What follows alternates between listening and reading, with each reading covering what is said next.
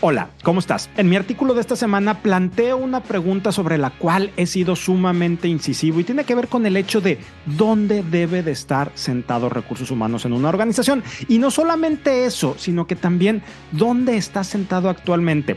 La pregunta no es menor desde nuestra perspectiva, sobre todo quienes estamos relacionados con el tema de recursos humanos por un lado, pero también de gestión de talento, probablemente nos quede claro qué recursos humanos tienen que estar en la mesa de toma de decisiones, es decir, en la C-suite o en el equipo de liderazgo, reportando al director general.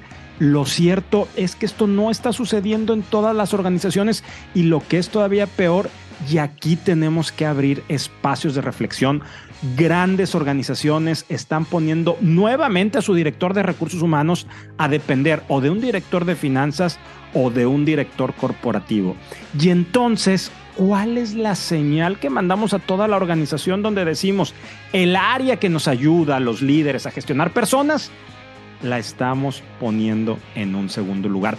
Y esta pregunta tiene implicaciones de carácter académico. También en mi artículo te, platico una pregunta que me han hecho en algunas ocasiones mis alumnos y tiene que ver con la cuestión de, profesor, ¿debería yo de estudiar recursos humanos? Y luego también tiene que ver con el hecho profesional de cómo la, la función, la posición se va desempeñando, se va moviendo en los ambientes laborales. Sobre esto platico un tema candente, un tema que no debemos de quitar el dedo del renglón y me encantaría que me platicaras cuál ha sido tu experiencia, cuáles son tus conclusiones, pero sobre todo ¿Qué reflexionas a partir de este artículo que te comparto en mi newsletter semanal de LinkedIn? Gracias y nos vemos la siguiente semana.